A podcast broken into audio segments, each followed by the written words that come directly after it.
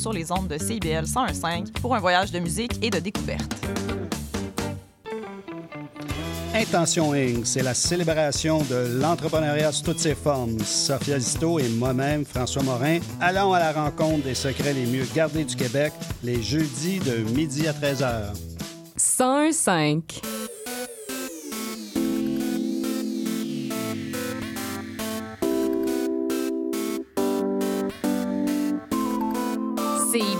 CIBL 105 Montréal.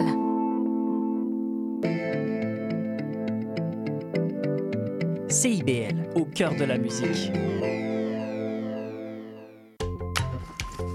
Philippe, tu vas chercher les enfants à garderie, j'ai mon cours de yoga. Julie, Julie, on n'a pas d'enfant. Il est 18 heures. CIBL 101.5.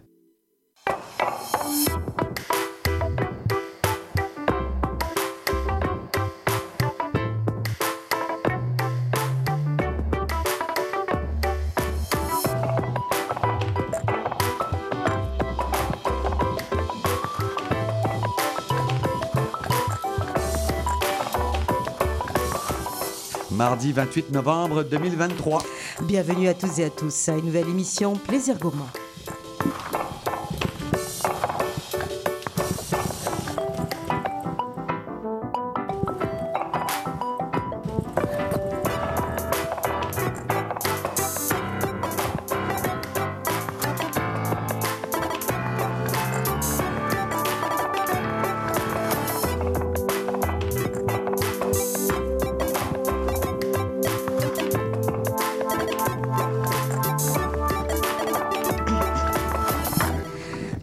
Bonsoir à toutes et à tous, j'espère que vous allez bien. Alors, nous ne sommes pas à Dubaï, euh, au Ah bon soleil. Comme bien d'autres y sont, on les salue d'ailleurs, euh, quels qu'ils soient. Et euh, eh bien nous, nous sommes sur le plancher des vaches. Nous sommes ici sur le terrain, au Québec, proactifs, euh, ce soir avec une émission. Ah, je te vois venir, Dubaï. Eh ben oui, sur le thème de la gastronomie durable. Voilà. Qu'est-ce que ça mange? En été ou en hiver, la gastronomie durable, eh bien, c'est un sujet qu'on- qu'on- dont on parle de plus en plus, où il y a des acteurs qui se manifestent. On en a avec nous ce soir, et tant mieux. Euh, ils se situent en région, ils se situent en ville, euh, et euh, c'est important qu'on les ait parce que quelque part, eh bien, ils ont quelque part un peu plus d'initiative que nos paliers gouvernementaux, quels qu'ils soient. Euh, C'est voilà. un éditorial, hein? C'est presque un éditorial, mais je me l'assume comme d'autres présidentes de- d'organisations. Donc euh, voilà, alors gastronomie durable, Oui. qu'entend-on par là? Évidemment l'agriculture, en premier lieu, tout par de là.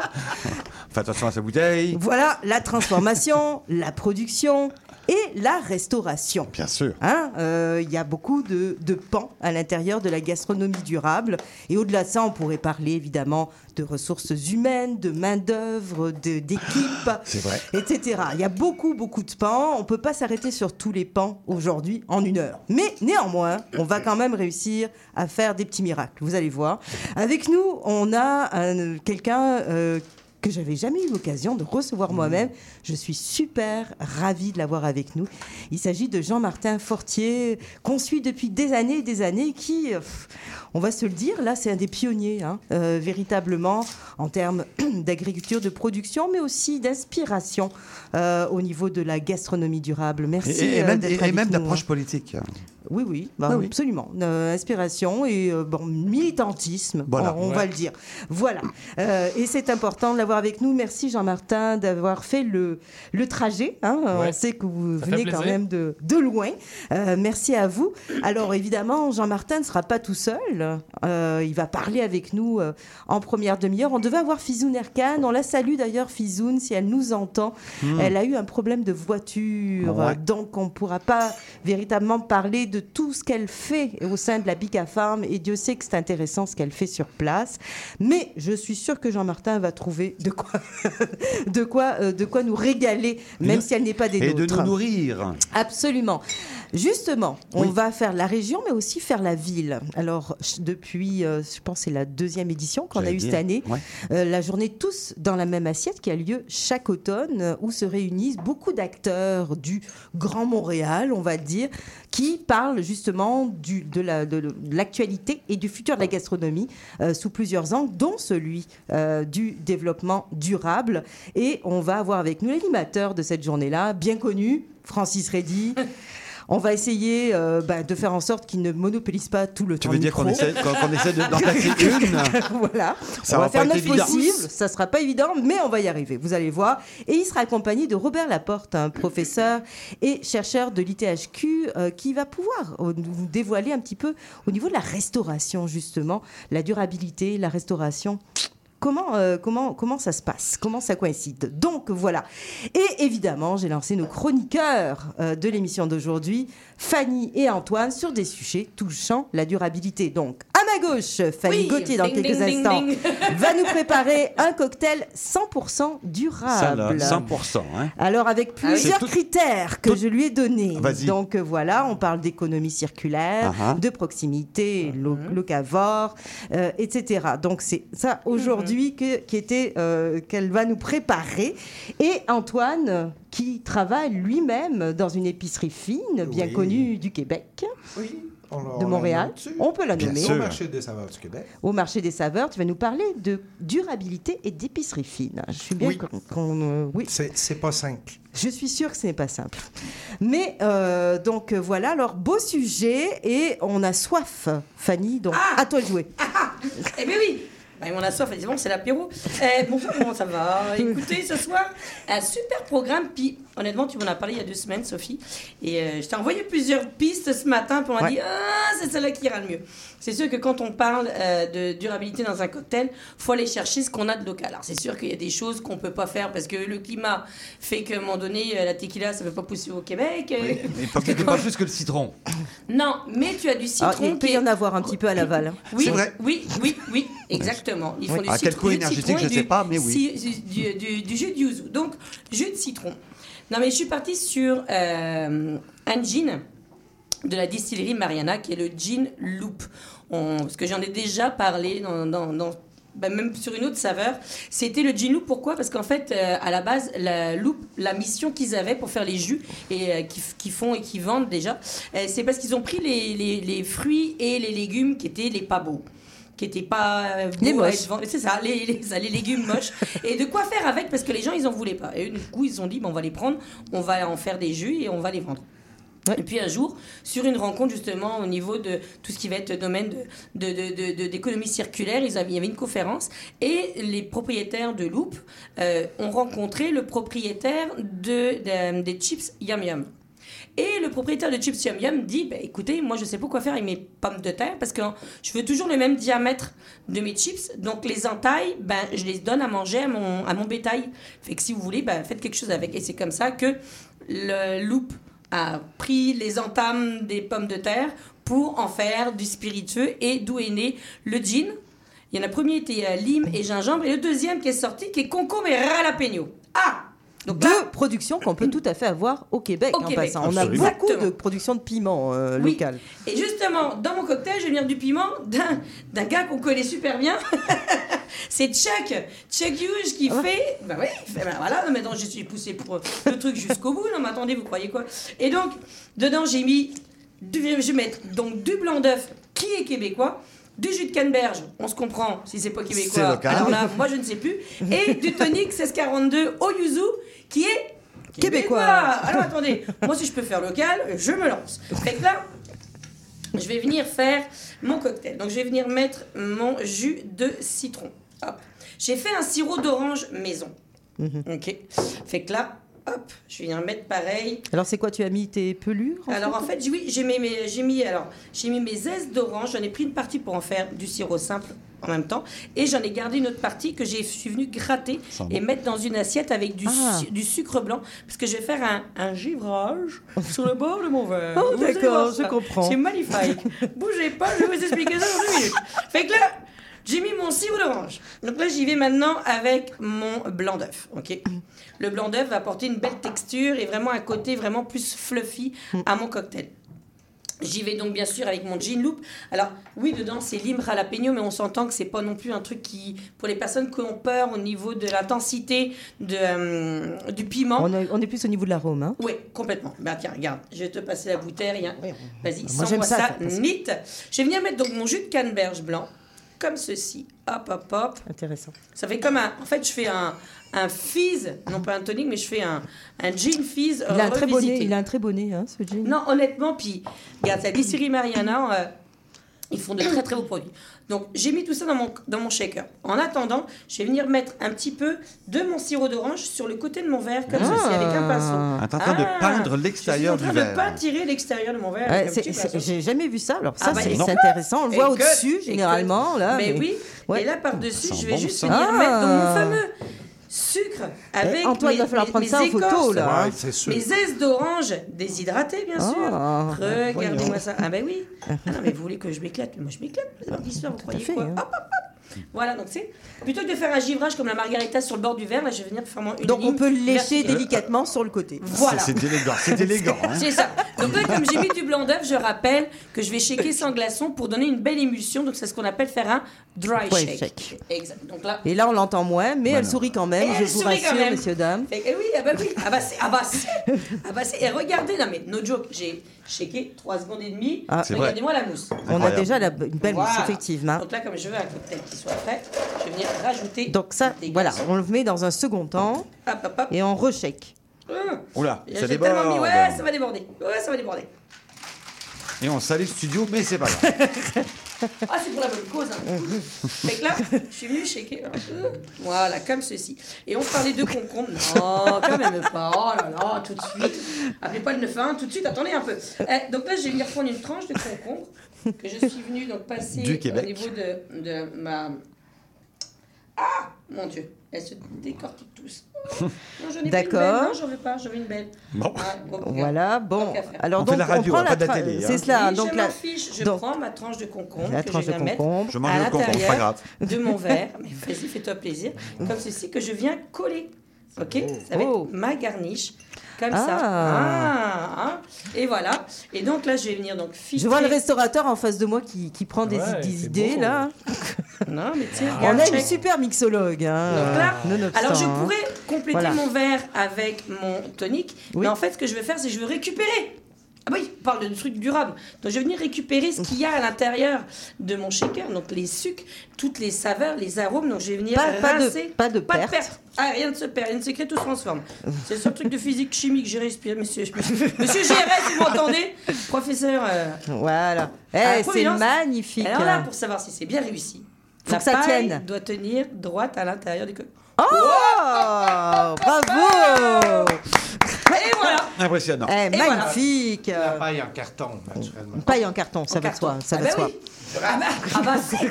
Ah. Bon, alors en tout cas, nous, tarde, il nous tarde de goûter ça euh, dans quelques instants. Voilà, une fois que les photos seront faites. Magnifique. Et dis donc, tu es presque printanière avec ton petit pull bleu, Ah, le, t'as vu le ça cocktail c'est- vert. c'est- c'est- C'est c'est chaud quand même. hein. C'est Non, super. mais- Très joli. Honnêtement, on se fait plaisir avec ce qu'on a à la maison. Puis, regarde, c'est- il vous reste plein de trucs dans le frigo. Ne jetez pas. Vous avez un extracteur à jus, on aurait très bien pu faire un jus de concombre. Tu sais, quand ils arrivent vers la C'est fin, ou un sirop de concombre. Mettre des plures de concombre et euh, le faire, le faire revenir et macérer avec C'est un sirop simple. absolument délicieux. Ah Voilà. Ce que j'attendais. J'espère. C'est délicieux. Puis moi, je suis pas une fan de concombre.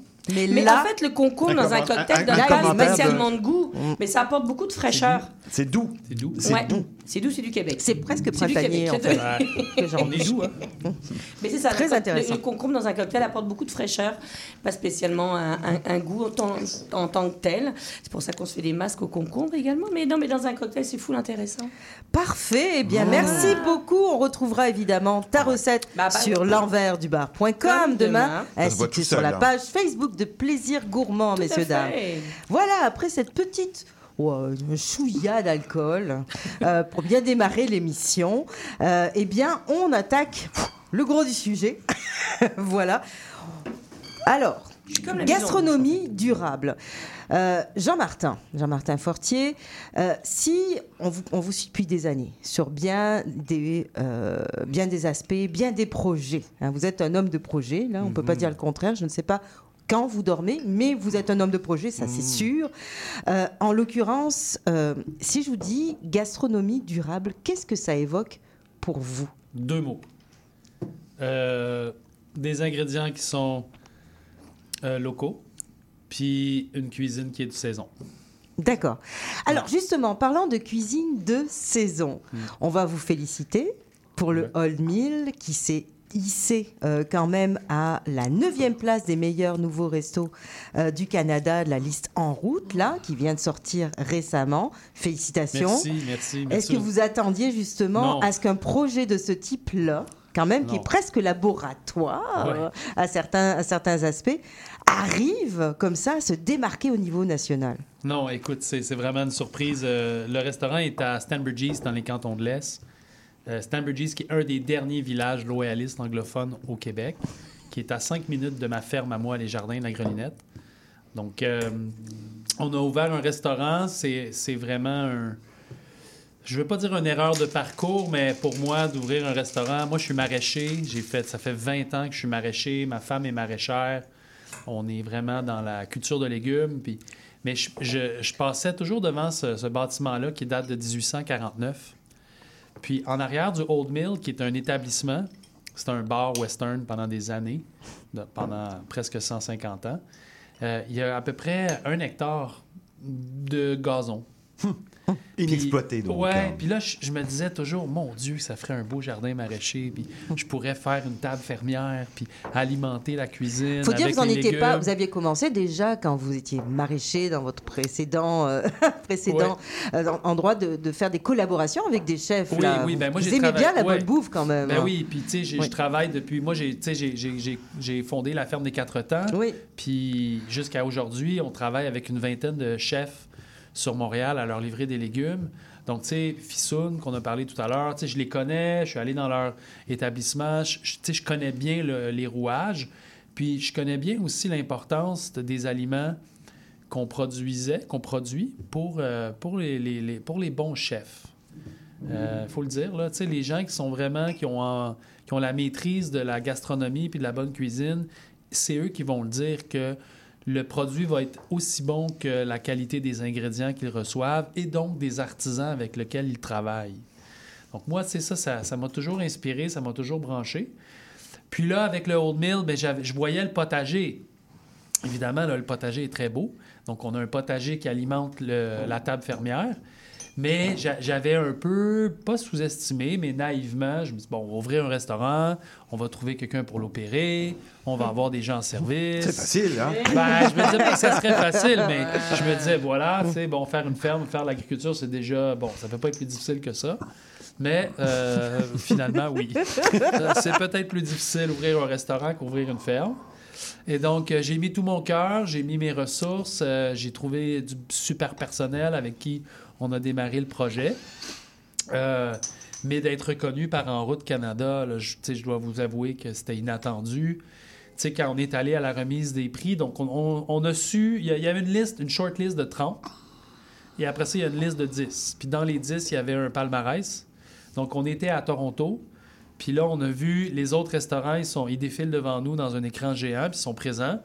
Euh, c'est des restaurants qui sont sur Toronto, Oui. sur Montréal, sur Vancouver, Mm. euh, Stanbridge East. C'est souvent des restos urbains. Oui, oui, tout à fait. Puis là, sais, ça, ça- c'était vraiment beau de voir le, Mhm. le Old Mill, qui est une institution très, très ultra locale dans, dans les cantons de l'Est, qui était, qui était là, euh, avec le, le- nom du village de Stanbridge Mais il y a, y aussi, au- au-delà du nom, il y a aussi le, le- message que ça véhicule aussi. Ouais. Ça veut dire que la, la table champêtre et surtout celle qui euh, va véritablement bah, du, euh, de- de- de- de- de- de- du légume à l'assiette, Ouais.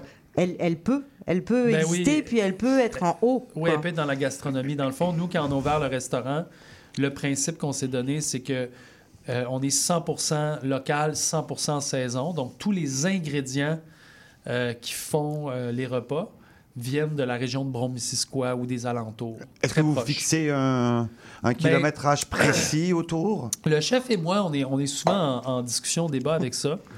Moi, je trouve que c'est pas important d'avoir un 40 ou un 60 km. Ce qui est important, c'est que ça respecte le territoire et le terroir. Ouais. Dans ce sens-là, on a quelques exceptions. là. On a, évidemment, on a quelques vins français parce que, parce que. Puis on a le sel qui vient d'un peu plus haut dans le Saint-Laurent, mais on Ouais. n'utilise pas de poivre, pas de citron. On, on trouve des substituts pour tous ces, ces trucs-là. Puis on a évidemment la serre qui euh, approvisionne des légumes en hiver, la table fermière.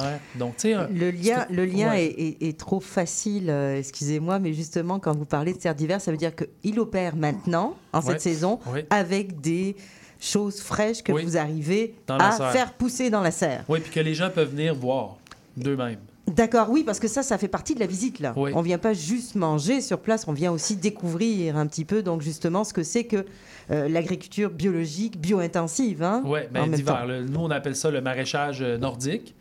Puis là, tu sais, je suis un peu Mais déçu. qu'est-ce qu'on mange en Ben, hiver Je suis un peu déçu parce que euh, j'ai dû partir tôt ce matin. Ah, merci, on me sert. euh, il y, en euh, a qui sont, qui sont chanceux, moi, j'en- j'en ai pas. Je dois vous dire que Loop, pour moi, c'est la compagnie qui m'impressionne le plus au Québec. C'est c'est vraiment magique qu'est-ce qu'ils font ces gens-là. Donc, euh, bravo de, de recommander ce gin-là. Ouais, ben, c'est ça. Mais, euh, tu sais, ça, je- je- je- j'aurais aimé ça pouvoir récolter des épinards. Parce que, vous savez, il a fait moins 12, moins 13 dans, Ouais. les derniers, euh, dans la dernière semaine, il a fait froid. Les épinards, euh, hier, que je récoltais, ils étaient impeccables. Ah oui? Puis ils ont eu moins 12. Ouais. Je l'ai, là, je l'ai Ils complètement. Non, non, non. Et, et- ils Ils étaient dro- droits, puis Ils ils dégèlent, dégèlent, puis ils sont impeccables. Ah, ils ouais? sont impeccables au niveau de la texture, mais au niveau du goût, ils sont ultra sucrés. OK. Comme on goûte la différence. Tout le monde qui les mange goûte la différence. Je suis déçu de ne pas en avoir ce soir, je suis désolé. Mais On va euh, s'en souvenir. C'est pas le- grave. le- la, la nordicité puis le froid fait en sorte que les, les aliments, qu'on- les légumes... Concentrent de- leur sucre, en fait. Et ouais. deviennent On va- vraiment On intéressants. va pouvoir penser aux épinards en dessert. Ben oui, oui. Absolument. intéressant. Euh, Ça pourrait être Moi, intéressant. c'est un lien que je faisais avec euh, les chefs quand j'étais à la ferme des Quatre Temps, parce qu'on a un programme de, de maraîchage nordique là. Puis les chefs goûtaient, m'en parlaient. Puis tu sais, c'était c'était pas un secret bien gardé, mais euh, là, tu sais, pour moi, c'est important de dire aux Québécois que on a une nordicité, puis faut en être fier. Bon, Au-delà euh, des épinards, il y a d'autres choses. Il y a Ben des- oui. il y a des salades, il y a des... ben, nous, on euh, fait jusqu'à 30 légumes dans la serre. Quand même. Mais hein. il y a aussi tous les légumes euh, racines du caveau Oui. que- qui, eux, ont été récoltés après les gelées. Les carottes, les rutabagas, les choux, les pommes de terre, les panais, les navets. Topinambour? Puis topinambour. Mm. Puis euh, quand on parle de gastronomie, pour moi, c'est pas de la gastronomie si c'est pas ces, ces produits-là qu'on cuisine. Mhm. Pas à mon avis, tu sais. Euh, puis je veux pas faire le péteux de brou, là, mais c'est mon opinion. Je trouve que un, un vrai talent en cuisine va cuisiner avec ce qu'on a ici dans notre terroir, puis va nous faire découvrir le topinambour, le panais, le navet euh, de, de- de- de belle façon. Ce que vous allez d'ailleurs faire découvrir, ce maraîchage nordique, à l'intérieur d'un documentaire qui va sortir là, là, euh, qui se nomme Récolter l'hiver. Ouais, ben oui, ça c'est un autre, euh, une autre de mes passions. C'est dans le fond, c'est ça. On a développé au fil des années à la ferme des Quatre Temps une expertise à, continuer à planter à partir de septembre. C'est quand la plupart des, des maraîchers puis des, des jardiniers arrêtent, nous on plante dans des serres qui sont peu chauffées ou pas chauffées du tout, mais qui permettent d'avoir un abri simple contre les vents, les vents froids. Puis on, on a comme trouvé les bons réglages pour contrer la basse luminosité. En fait, le facteur limitant euh, en hiver pour les- la culture de, lé- de légumes, si on peut s'imaginer que c'est possible, Mhm. c'est pas le froid, c'est la lumière qui Ah. tombe en bas de 10 heures de lumière par jour à partir de la mi-novembre. C'est pour ça qu'on est un peu tous déprimés, puis qu'on boit du gin euh, comme ça. mais, mais nous, on a, on a développé des techniques pour planter plus tôt les bons cultivars, donc des, des légumes, des variétés de ces légumes-là qui sont résistants au froid. Puis on- en les plantant un peu plus tôt, puis en leur donnant un abri simple, puis souvent un abri dans un abri, donc dans la serre, il y a une deuxième serre Puis ça, ça nous permet de... Et on presque- parle pas de, de- de- de plantes résistantes euh, produites par des multinationales. Non, là. non, non, on parle, on parle de, plants qui ont été sélectionnés par, euh, par des hybrideurs qui, qui ont, Mhm. ou des sélectionneurs qui ont ça en tête. On parle de kale, on parle de, de, de, de- de- de- d'épinards. C'est, c'est à l'intérieur de la famille des épinards, il y a Mhm. plein de variétés Tout à d'épinards. fait. Mhm. Et, et donc, tout ça pour vous raconter que ça fonctionne. Ça fonctionne. Donc, on est au mois de novembre, décembre, janvier, février, mars, dans une serre qui est chauffée à 2 degrés. Puis on a jusqu'à 30 légumes frais qui sont en sol, qui sont vivants. Donc, quand, on, quand on poussent. parle de la culture de serre au Québec, Ouais. donc vous y croyez puisque vous en faites vous-même, mais ce sont des serres non chauffées contrairement Ah oui. à tout ce qu'on voit fleurir. Les serres, les serres euh, très au Québec, énergivores, là, justement. Très, très énergivores, d'autres. Ouais. hein. Oui, parce que ces serres-là, dans le fond, ils respectent pas. Ben, moi, ce qui est l'étoile du Nord, c'est la saisonnalité. Mhm. Je trouve que je trouve que la saisonnalité, c'est ce qui devrait définir qu'est-ce qu'on mange, pourquoi on le mange, qu'est-ce qu'on célèbre dans le temps de manger. Puis quand, on- dans le fond, on investit dans des technologies pour faire tous les légumes, euh, euh, les tomates, euh, les fraises, tout ça au mois de janvier, pour approvisionner les épiceries avec... Je comprends pas la logique. C'est- comme incohérent pour moi. Et, et- là, justement, donc, quel message vous souhaiteriez passer à travers ce documentaire, à travers votre, votre mission principale avec le Old Mill Est-ce que c'est un message vis-à-vis des consommateurs ou c'est un message vis-à-vis, euh, donc, justement, de ceux qui auraient la, pousse- la, la main verte et qui voudraient Hmm. se lancer peut-être dans l'agriculture bio-intensive comme ça, avec du maraîchage nordique Ben, je pense les deux. Puis c'est certain que, tu sais, je, je, je sais que je suis un, un peu toujours en avance sur, euh, sur, sur- sur les sujets.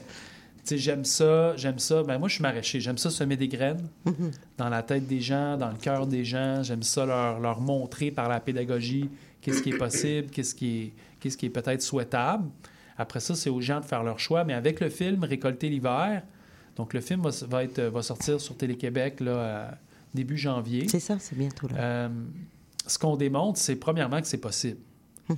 Puis qu'il y a des pionniers en ce moment, qui, des maraîchers qui sont un peu fous, qui font ça, puis qui font des légumes d'une qualité incroyable. Après ça, tu sais, pour que ce, ce courant-là continue d'avancer, c'est sûr qu'on a besoin des citoyens mangeurs qui sont, qui sont un peu à, à- à la Parce réponse qu'ils de est-ce ça. qu'ils tu sais. peuvent trouver ces produits-là? C'est ça Ben, aussi. Ils peuvent les trouver. Tu sais, le réseau des fermiers et des fermières de famille euh, ont une boutique maintenant sur euh, Oui. la rue Masson. Euh, ils ont, tu sais, en ligne, ils ont une carte où les gens peuvent s'abonner. Ils- Les épiciers, il y en a trop peu, malheureusement. Les épiciers, euh, je sais pas comment les dire, les Propriétaires, conventionnels. oui. Comment est-ce qu'on peut les appeler comme ça? Les Steinberg de ce monde. C'est bien d'en nommer un qui est mort. quand même. Ouais, ça, ça évite les représailles. Mais euh, eux, euh, tu sais, il faut- moi, je compte pas sur eux. Sont pas dans, sont pas dans la loupe. Euh, mais tu sais, Peut-être un jour. ben, je, je l'espère. Mais Mm. tu sais, présentement, moi, je pense Il qu'il peut y avoir pas- des locaux, il peut y avoir des épiciers de chaîne, mais locaux qui Oui, peuvent s'intéresser aux produits. Je, je pense que les oui. épiciers peuvent faire partie de la solution si eux autres, eux, sont solidaires personnellement, mais les chaînes, eux, elles sont pas. Parce qu'il faut quand même des volumes aussi pour alimenter des chaînes. Et Ben puis, oui, et puis puis, les il faut les maraîchers, Ils volumes. n'ont pas les volumes. Ben voilà. ça. Donc, Les euh, maraîchers actuels, mais justement, est-ce qu'à travers d'autres projets encore que vous menez, il en mène plein, comme le magazine Growers Co, euh, qui existe maintenant depuis deux ans, si je ne m'abuse, hein Ouais, trois. trois, trois ans, Trois, ouais. Euh, très très bien fait hein, pour ceux euh, justement qui s'intéressent à l'agriculture bio-intensive, à Ouais. tout ce qui, euh, tout, ces- tout ce qui est innovant hein, à l'intérieur de, de ça. Puis c'est vraiment très bien fait, y compris pour ceux qui n'ont pas du tout la main verte, comme je le suis malheureusement. Donc voilà, mais ou alors des bourses comme Cultiver le changement. Ouais, que vous avez lancé. Donc là, là, vous allez vous Ben, donner, ouais. vous donner donc justement à cette nouvelle génération, aux gens qui veulent se lancer là-dedans. je pense hein. que la pandémie m'a. là, quand j'ai sorti de la pandémie, là, j'en avais beaucoup à, à faire. Puis, tu sais, moi, je suis une personne euh, très passionnée Mm. et euh, je crois beaucoup à ce qu'on fait. Tu sais, je suis pas le seul à porter l'espoir d'une agriculture locale, d'une agriculture qui est écologique, une agriculture d'occupation du territoire aussi, il faut le Mhm. dire. Tu sais, une agriculture qui serait présente, qui est présente partout au Québec, mais qui, qui est appelée à l'être plus. Donc, moi, j'essaie par tous mes canaux de communication de, de faire l'essor de ça, d'encourager la relève avec cultiver le changement. euh, avec Growers, c'est de mettre les maraîchers puis les agriculteurs qui sont déjà exceptionnels en lumière. Ouais. Parce que euh, moi, je suis chanceux, tu sais, on m'invite, on parle souvent de mes projets, mais il y en a plein que c'est incroyable ce qu'ils font, Mhm. mais ils n'ont pas le. Ils ont pas le bagou, ils sont, Mhm. ils sont, moins, sont moins populaires, si on veut, mais ils devraient l'être parce que ce qu'ils font, c'est. c'est- c'est- c'est- alors, moi, je trouve que c'est extra- extraordinaire. Donc, tu sais, la, la revue permet de mettre ces gens-là à lumière. Puis, ben, éventuellement, ben, moi, moi ce que je.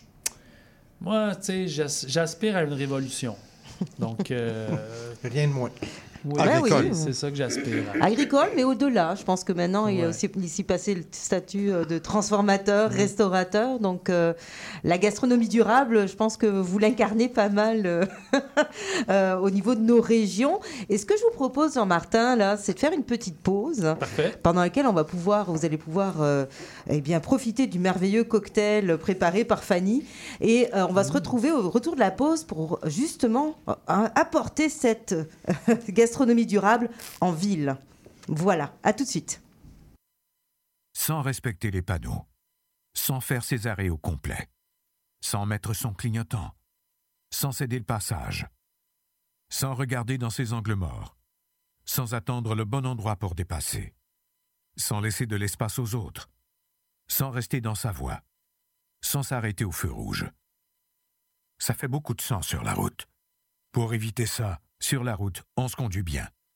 Un message de la Société de l'assurance automobile du Québec. Qu'est-ce que tu fais mardi soir? J'écoute Lire et délire. Tu connais? Non, c'est quoi? Lire et délire, c'est l'émission culturelle la plus déjantée de CIBL.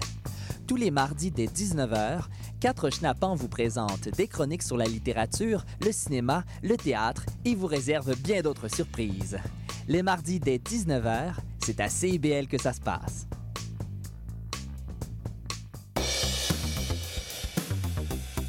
Ici Yvan Bugeaud de l'émission Folie douce. Expert en santé mentale depuis 1991, Folie douce repousse les préjugés et tabous.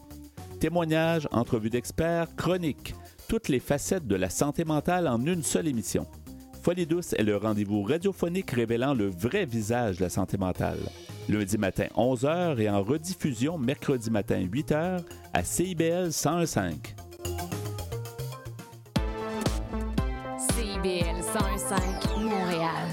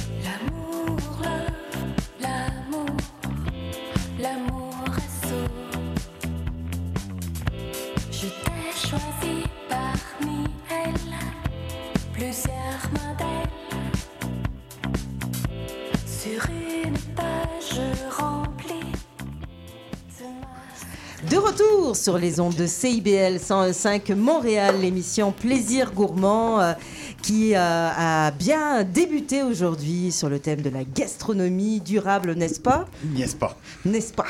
Donc voilà, nous sommes toujours avec On notre... prépare un petit cocktail pour Avec- nos invités qui viennent d'arriver. Ben Sophie. oui, absolument. De qui s'agit-il Tu veux que je les présente Ben tiens.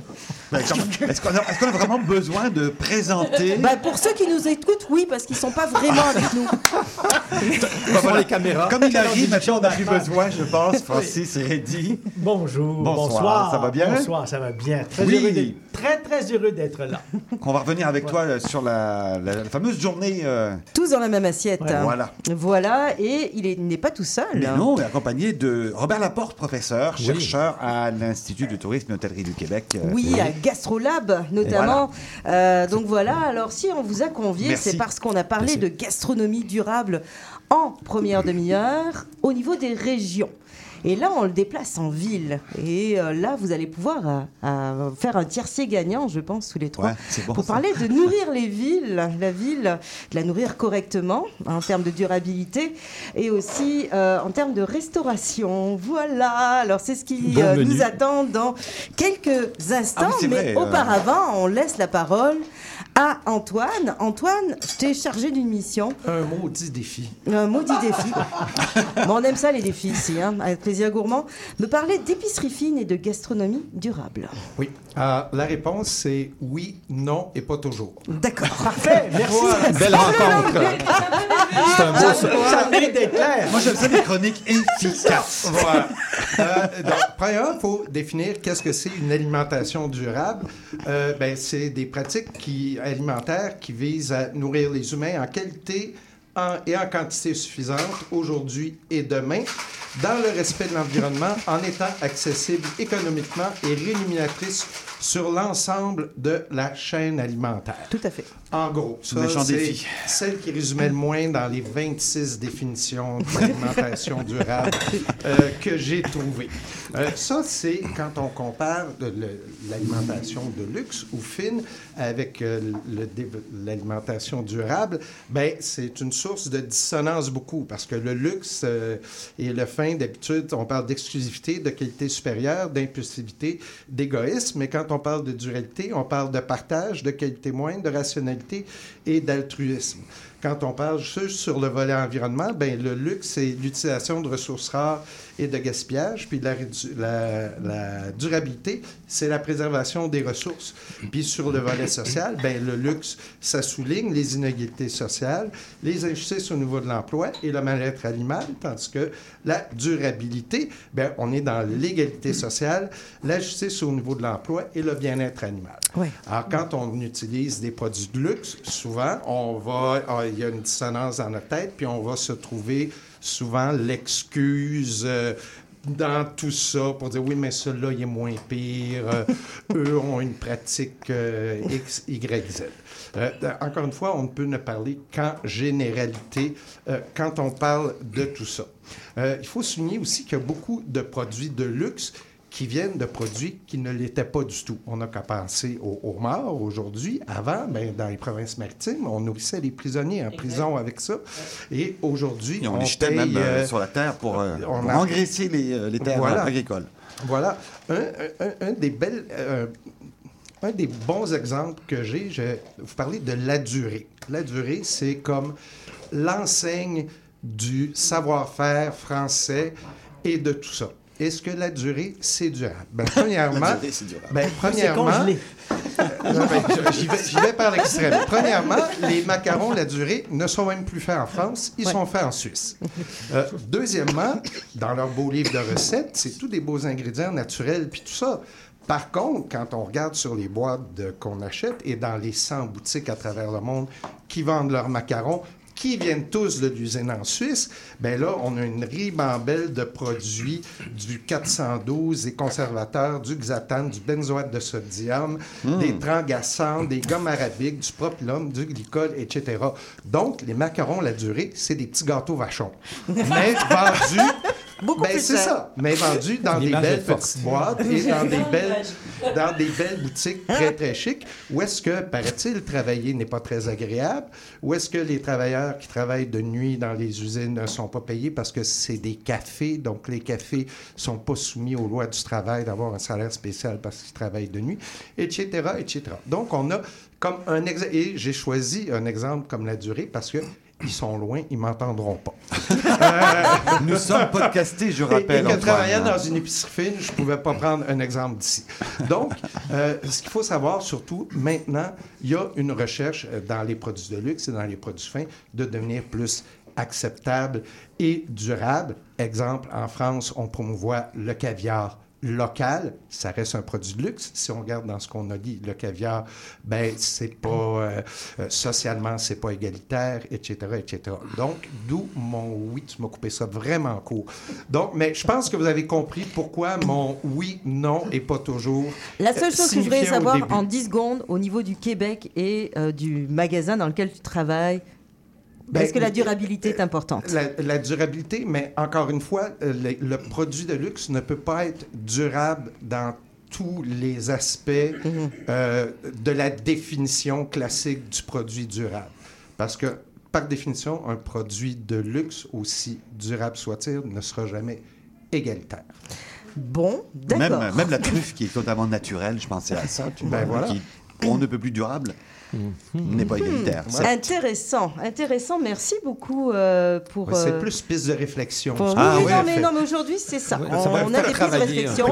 Mais on, peut, on, on a quand même de boulot, quoi hein. boire pour nous accompagner. euh, mais euh, mais aujourd'hui, c'est plus nourrissant au niveau justement réflexif, notre émission. Ce qui m'amène donc à poursuivre, merci beaucoup Antoine, avec euh, la gastronomie durable en ville. Alors, Francis, il y a eu récemment une nouvelle édition de euh, la journée Tous dans la même assiette.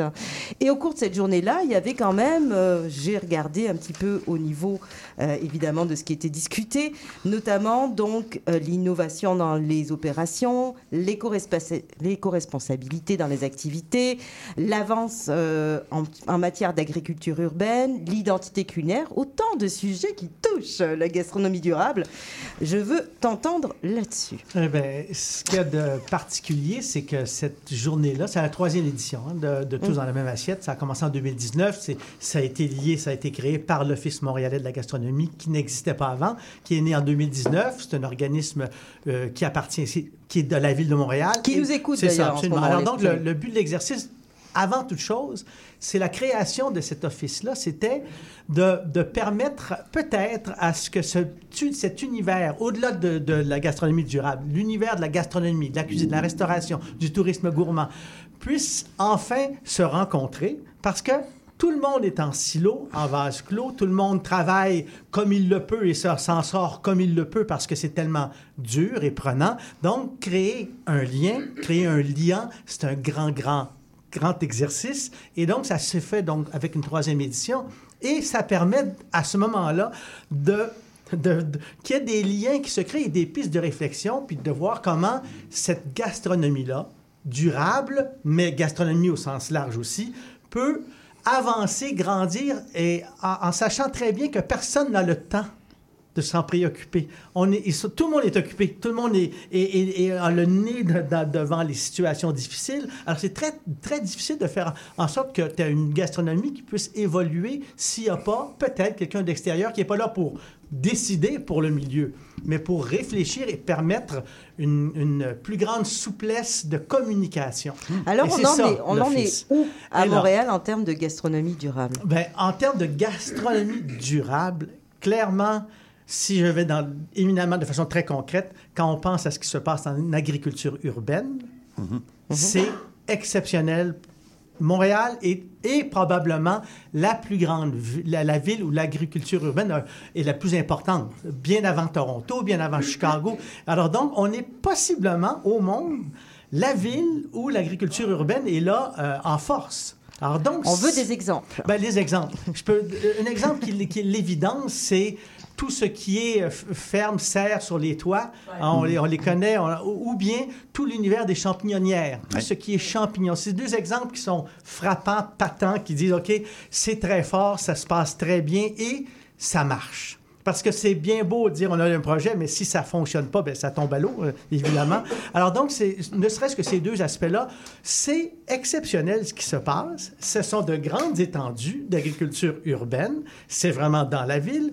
Maintenant, il y a un travail à faire pour que non seulement ça, se, ça survive, mais que ça se lie aux autres univers de la gastronomie.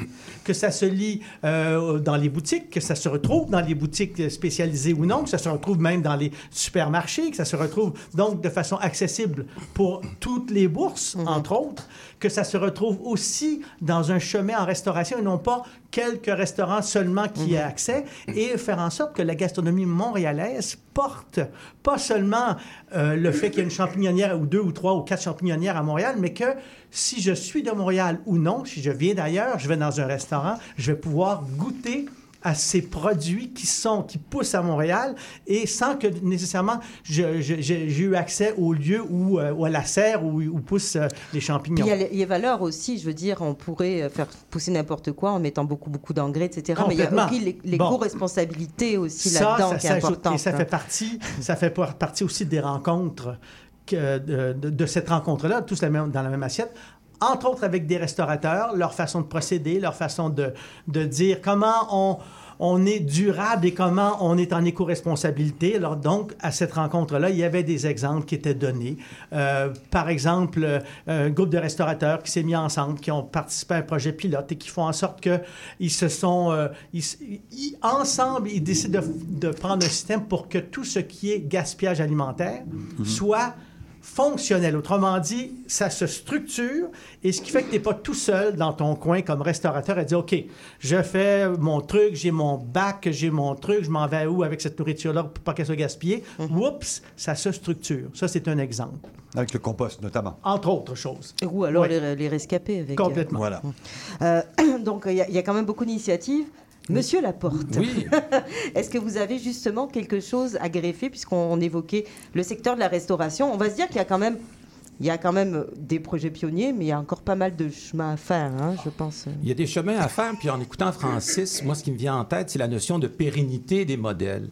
C'est-à-dire, oui, il y a beaucoup d'initiatives un peu partout à Montréal, dans différents arrondissements, mais face à l'inflation, disons que c'est un discours qui est peut-être moins romantique, mais sauf que les restaurateurs se retrouvent quand même avec des enjeux importants en termes de pérennité. Et ça crée justement euh, une turbulence. Alors, moi, je trouve que la turbulence est un contexte assez idéal pour innover. Je le mentionne au passage. J'a- j'a- J'adore ce Robert-là parce oui. qu'il parce qu'il réfléchit, remet en question et fait avancer. C'est pas mal idéal, ça. Mais ce que je trouve bien aussi dans cette discussion, c'est de se dire que Montréal a une identité forte d'un point de vue gastronomique, d'un point de vue durable aussi. Puis je fais écho à la chronique de tout à l'heure, où c'est vrai qu'on questionne les denrées de luxe, mais souvent il y a une forme de démocratie du luxe en utilisant des fois des produits qui sont moins nobles, et avec le savoir-faire des cuisiniers, des chefs, moi, il me vient en tête Samuel Sirois, un grand chef, professeur à l'ITHQ, qui a participé au Bocuse d'Or. Il a travaillé avec des matières extrêmement simples, des céréales pour créer des saveurs, des parfums, tout ça dans un contexte durable. Alors là, la grande question, c'est pas de se dire est-ce qu'on est traditionnel ou on est durable? Il faut faire face justement à cette durabilité, à ces valeurs justement où on considère l'aliment et on, peut le décrire, on peut le comprendre. Alors, quand tout à l'heure, j'entendais justement tous les composés qui rentrent euh, parfois dans certains produits, on peut se questionner. Alors, je trouve qu'aujourd'hui, le client, le restaurateur euh, ont une vision commune de savoir qu'est-ce que j'ai à l'intérieur de cette assiette. Alors, moi, pour le moment, c'est quelques Et en éléments termes me de sa- saison, parce qu'on dit, euh, il y en a beaucoup qui disent on cuisine de saison, etc. Il y en a de plus en plus qui, qui innovent un petit peu, justement, en utilisant, oui, des navets, oui, des rutabagas en hiver. Euh, donc, euh, donc voilà, mais on voit aussi quand même euh, encore euh, majoritairement euh, des, des choses qui sont importées quand même encore dans les restaurants, tout ça. J'élargis un peu le propos Ouais. en, en mettant Jean-Martin là-dedans. Nourrir les villes. Nourrir les villes aujourd'hui, nourrir, nourrir la ville, Montréal ou les villes au Québec demain. Est-ce que ça passe justement par une gastronomie durable? Et comment on peut y arriver? Ben, je me permettrai peut-être une introduction. Ah oui? En- Ensuite, euh, vous pourrez poursuivre Ben oui. si ça vous plaît. Moi, je trouve que cette notion de gastronomie durable renvoie à une forme de restauration, mais on peut l'élargir à plusieurs types de restaurants. Parce que cette préoccupation de faire une cuisine locale, une cuisine qui a du goût, qui a de l'authenticité, qui réfère aussi à des valeurs du chef, à son propre parcours, Et Dieu sait que Montréal a cette identité plurielle et il faut la célébrer. Ceci étant dit, j'ai presque fini mon introduction, je vous dirais qu'il est essentiel d'ouvrir le dialogue. Je pense au CHUM, qui est très loin peut-être de notre table aujourd'hui, mais propose aussi. des paniers bio, propose des aliments locaux, font affaire justement avec euh, des artisans pour promouvoir aussi et rendre accessible cette cuisine qui parfois est davantage à un plus petit groupe. Alors il y a cette ouverture dans le milieu institutionnel, mais de façon plus large. L'Université McGill, L'Université euh, McGill. remarquable ce qui se fait. Remarquable. Remarquable parce qu'ils ont, bon, évidemment, ils ont une terre, ils, ils cultivent, et tout ce qui se passe, tout ce qui se mange à l'Université McGill, essentiellement provient de ce qui pousse. Ce- euh, tout le travail aussi de, euh, en rapport à ce qui est gaspillage euh, des plats et tout, c'est c'est comme si la ligne, là, tout le chemin, le fil, tiens, le fil est clair à McGill. Le fil est clair, limpide, remarquable. Un peu moins vrai dans les écoles. Ben, il y a encore beaucoup de travail à faire dans les écoles primaires et secondaires là-dessus. Certes, ça c'est sûr qu'il y a encore du travail, mais ils se mettent de plus en plus dans la semaine, euh, en tout cas, à intégrer des produits euh, locaux à l'intérieur de, de leur menu. Euh, Jean-Martin, Ouais. votre avis sur la question? Ben, moi, je trouve que. Je trouve que la personne moderne aujourd'hui, dans, sophistiquée dans son idée de la gastronomie, du bien manger, c'est une personne qui est juste sensible à les diètes d'autrefois, qui est- c'est très simple. Tu sais, manger aujourd'hui de manière écologique, de manière durable, c'est c'est manger le terroir, c'est manger ce, que, ce qui pousse, ce qu'on a de disponible. C'est d'arrêter d'aller chercher les ingrédients qui viennent de l'autre bout de la planète. C'est d'arrêter de nous présenter des crevettes qui viennent de la Thaïlande comme si c'était la millième merveille du monde. C'est n'importe quoi. On n'a pas besoin- On n'a pas besoin de ça. On, on a tout ce qu'il faut ici. On a des artisans incroyables, on a des fermiers qui sont magnifiques.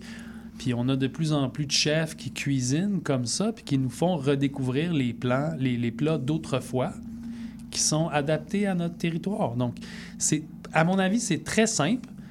Puis ce qui est arrivé dans l'équation, c'est que ça s'est vraiment compliqué, ça s'est industrialisé. Puis là, aujourd'hui, revenir à la base, c'est, quelque chose Ça de... s'est mondialisé, point. Ça s'est mondialisé. Ouais. Mais revenir à la base, euh, tu sais, on le dit souvent, des fois, pour faire simple, il faut être vraiment très intelligent. Euh, moi, je pense qu'on doit revenir à ça.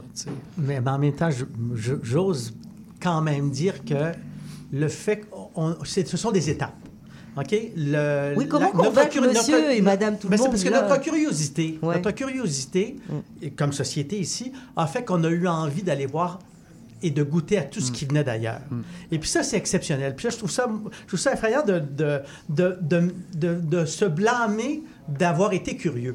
Et ça, c'est une, qualité qu'on a, d'avoir eu envie de comprendre, de découvrir, de goûter, de, de dire, OK, je connais pas ça, puis là, ça, c'est fantastique, ça, c'est bien meilleur là-bas, ça, c'est merveilleux là, c'est bien meilleur que nous, mais on l'a on l'a eu, mais ça, c'est suite à notre... On n'a pas d'a priori, on était ouvert à tout, OK? Et j'espère qu'on va a- arrêter de se, se, se flageller comme si c'était un défaut. C'est pas un défaut. Maintenant, à partir du moment où là, on a compris, ce que tu viens de dire, Jean-Martin, c'est ça, c'est qu'on revient avec tout ce qu'on sait maintenant. On prend ça et là, on l'applique dans notre façon d'être avec ce que nous avons ici. Ben, on a quand même beaucoup de cuisine culturelle où Mais ils prennent les ingrédients Regarde, d'ici pour les, faire. les- toute Ouais. les- la cuisine asiatique présentement avec, avec cette, cette j'ai un blanc de mémoire, j'ai honte, là, mais qui fait pousser tous ces légumes qui viennent d'Asie et qui poussent ici maintenant, exactement. Alors donc, c'est c'est un acquis qu'on a. Alors maintenant, on peut le faire et c'est local. Alors c'est ça. Absolument. C'est ça.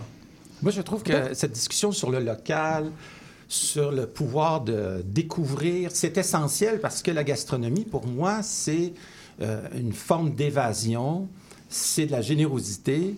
Puis en même temps, euh, il faut être singulier. Alors moi, je me dis, comment on devient différent des autres euh, établissements? Oui, c'est une grande communauté, la restauration, mais au bout du compte, le restaurateur, dans les prochains mois, dans les prochaines années, a certains défis. Et ces défis-là, euh, il faut être capable d'ouvrir un peu les cahiers puis de se dire, est-ce que c'est rentable? Alors, il y, a, il y a plusieurs questions, je pense, à, à soulever, mais moi, ce que j'apprécie de la situation actuellement, c'est que les restaurateurs ne sont plus en silo, ça a été mentionné tout à l'heure, mais décident de se retrouver, de collaborer, puis éventuellement de faire affaire avec d'anciens chefs, voire des gens de différentes facultés, pour pouvoir peut-être les accompagner à redéfinir des pratiques euh, innovantes, non pas dans l'assiette, mais autour de l'assiette. Parce que si on Mhm. veut continuer d'avoir cette filière d'approvisionnement de qualité, ben, il faut s'assurer qu'en bout de ligne de cette chaîne-là, que le restaurateur puisse transformer avec élégance et efficacité et rentabilité aussi ses activités. Et ça, c'est tout le monde doit pouvoir y contribuer. Et moi, je suis d'avis, en tout cas, que les, les prochains mois, prochaines années, c'est extrêmement excitant comme carré de sable. Montréal devient un grand laboratoire. Mais la seule chose que j'ai le goût de mentionner, c'est qu'il faut éviter la tradition. Tout à l'heure, euh, tu mentionnais, oui, c'est intéressant, la tradition dans l'assiette, une bonne recette euh, du passé, etc. C'est vrai, On mais peut en affaires, mais en affaires, il, il faut l'adapter, il faut bouger les choses. C'est ça, moi, qui... C'est euh, l'autre jour, justement, à- à- lors de la journée de tous dans la même assiette, il y avait le- des gens de- du restaurant Harvey à Québec qui Tout à fait. expliquaient leur procédé hein, de fonctionnement, où est-ce que le- la personne qui, qui est chef est à la fois, c'est à la fois le ou la serveuse et à la fois euh, la personne qui lave la vaisselle. Autrement dit, elle occupe tous les postes. Et ce qui fait donc que dans ce restaurant-là, il y a un, jamais de problème de main-d'œuvre, pas de crise de main-d'œuvre, parce que tout le monde occupe tous les postes et et il y, a- et il y a une participation intensive de, de chaque personne, parce qu'il y, a comme- il y a comme une mise en valeur de ce travail-là qu'ils accomplissent et ça marche. Merci beaucoup, Francis. Jean-Martin, une dernière petite chose avant qu'on remercie. C'est terminé? Oui. Ah non, mais moi, j'aurais discuté comme ça longtemps. Bon, on peut le faire. peux Oh, continuer, oh, c'est mais génial. malheureusement, on entend déjà la musique en arrière. Eh Je là dois là. remercier tout le monde. Il faut qu'on fasse une deuxième heure, tu vois. Merci Jean-Martin On Fortier d'avoir été des nôtres. On vous retrouve au Old Mill. Euh, donc c'est ça euh, qui, je vous rappelle, a gagné la 9e place des meilleurs nouveaux restos euh, du Canada en Oui. 2023 sous Oui. ses autres projets. Magazine Growers, Bourse Cultiver le Changement, documentaire Récolter l'hiver qui s'en vient, etc., etc. Merci pour tout Jean-Martin. Merci. d'être là. Euh, merci beaucoup aussi à Francis Reddy euh, d'avoir été des nôtres. Toujours aussi enthousiaste quand il s'agit de beaux projets comme celui de la journée tous euh, dans la même assiette. Merci beaucoup Francis d'avoir été des nôtres. Merci à Robert Laporte. Vous allez rééditer HQ pour nous. Euh, donc voilà, et continuez votre beau euh, travail au gastro, euh, Gastronomic Lab. Gastronomique Lab. Voilà, merci Antoine Ça fait plaisir. de nous avoir fait réfléchir sur les produits de luxe. Oui, non et peut-être.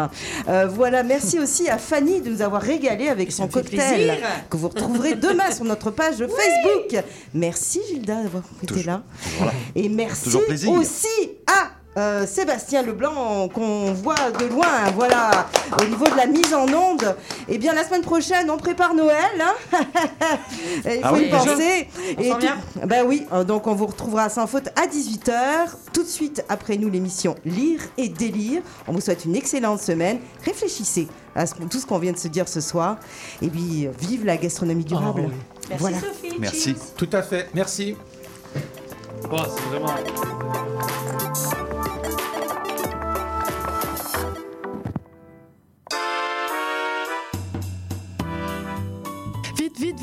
Dépêche-toi, le bingo de CIBL commence. J'arrive, j'arrive. Bon, je pense que j'ai tout, chips, breuvage, les tampons de bingo, un rouge pour moi, un bleu pour toi. Ok, ok, mais les cartes? Quoi, les cartes? Bah, les cartes de bingo. non, j'ai complètement oublié. Les cartes de jeu de bingo de CIBL sont disponibles dans un point de vente près de chez vous. Consultez la liste sur notre site web au CIBL1015.com sous l'onglet Bingo de CIBL. Et venez jouer avec nous tous les dimanches dès 16h et invitez vos amis. Et surtout, pour jouer au bingo de CIBL, n'oubliez pas d'acheter vos cartes.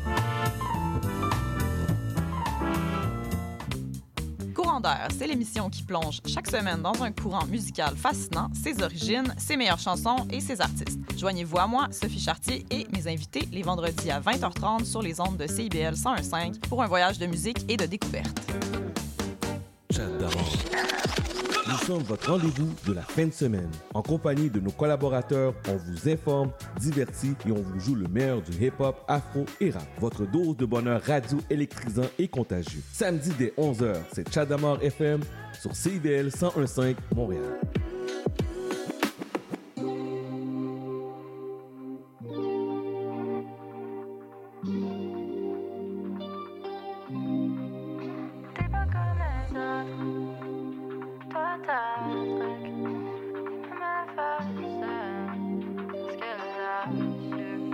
T'es pas comme les autres, toi t'as le truc, on était pas que des potes. Et ma meuf l'a su, maintenant elle a le seum, bien évidemment. Toutes les autres des copines, tu parles moi tes copines, ne dois pas se voir mais tant pis, bien évidemment. On n'aurait pas dû prendre ce verre ça va finir comme la dernière fois. On finit toujours par se pleurer. Comme si c'était la première fois. Toi et moi, on a trop joué, joué, joué, joué. T'as cassé mon cœur comme un jouet, joué, joué, joué. Toi et moi, on a trop joué, joué, joué, joué. Alors j'ai cassé ton cœur comme un jouet, joué, joué, joué. Je t'aime, tu me détestes, tu je te hais. Tu m'aimes, je te déteste, je t'aime, tu me hais. Je t'aime, tu me détestes, tu m'aimes, je te hais. Bien évidemment.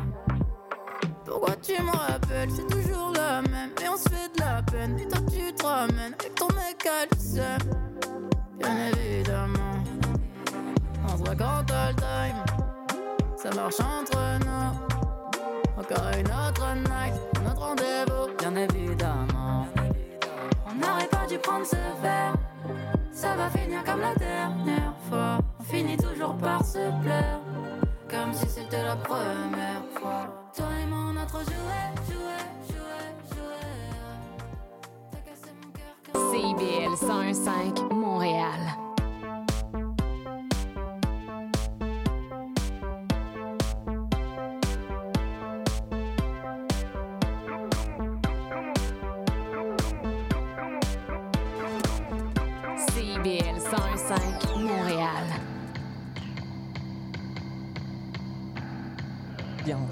C'est une science, le cœur, dit-on. Dur à comprendre soi-même, son